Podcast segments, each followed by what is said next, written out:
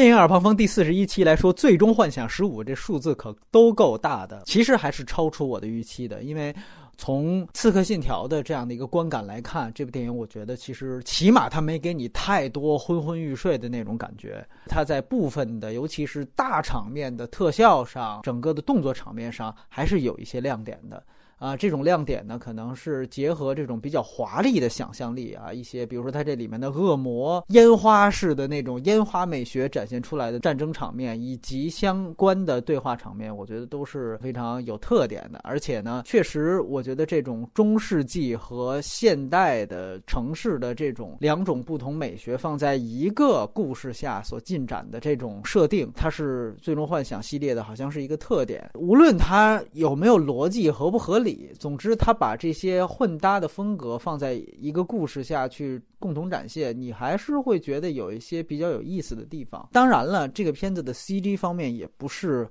无懈可击的很多的面部表情，尤其我觉得是在比较暗的场景当中，以及很多人物在没有盔甲包裹的情况下表现，其实是相对来说比较僵硬的。其中一场戏，大家可以看到很强的这种痕迹和这种出戏的感觉。我觉得反倒是他们这些所谓的难民，就是在第一场大的战争结束之后，后跑到一个类似于那种路边摊儿的地方去撸串儿，在那个场景当中，其实你会看到这种。C.G. 那个痕迹是非常非常强烈的，反倒是。可能越亮的地方，越静态的场面，真实感或者说这种拟真感是更强的。有的时候会让你感觉，这个 CG 能做到现在这个程度了，然后有的时候又让人感觉好像也只能做到这个程度。另外一位嘉宾杨磊，他跟我说也是，他说其实现在游戏啊做到这个水平的大把的，一点都不新鲜。我们知道《最终幻想》原来第一次出现的那个剧场版，当时是惊为天人的。那 FF 七可能是像胶片他们是特别特别喜欢的，觉得那个。绝对是一个里程碑级的这样的一个电影。那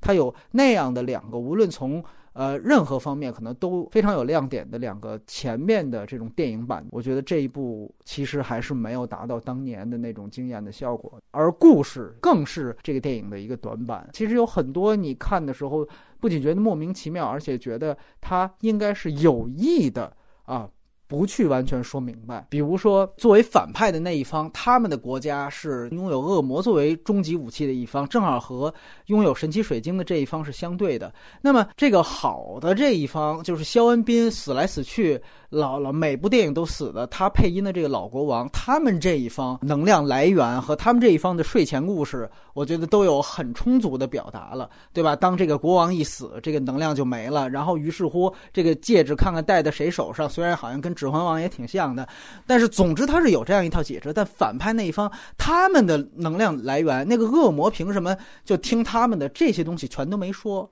游戏迷又站出来了，哇，那你得玩游戏去，凭什么呀？对吧？它还是一部电影，所以说最终它还是一个过场动画，一个超长的宣传片。那对于所有的不是游戏玩家的人来说，这样的故意的隐瞒或者没说清楚，我觉得是非常非常不负责任的一件事情。在它的故事层面，这个完完全完全是都不及格的，就更不要说这里面的一些非常狗血的这种宫斗的很中二的一些想法。然后另外我必须要说的就是这个。片子它其实是有片尾彩蛋的，那据说这个片尾彩蛋引出的就是它。这个 FF 十五这款游戏的啊，这个主人公，于是乎你可以看到影片，它作为一个它这款游戏的预告片或者说游戏的宣传片的这个目的，最终它是完完全全的暴露出来了。当然了，如果是游戏迷的话，还是这里面提醒你一句，在看完整个电影长片的时候，不要走，在大字幕滚完之后会出现一个这样很重要的彩蛋，很有意思。我们的女性嘉宾，比如说像浮游，然后她跟我开始的反应是完全一样的，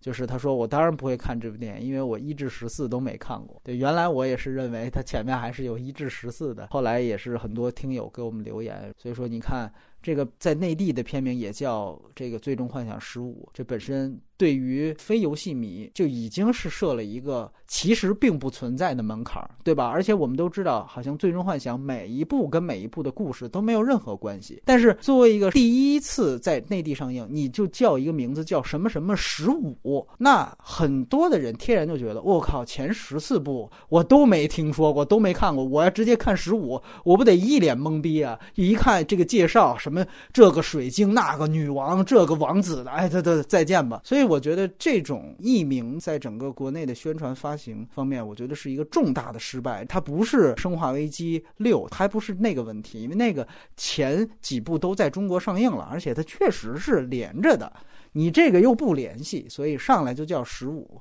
我觉得是一个非常非常重大的失策。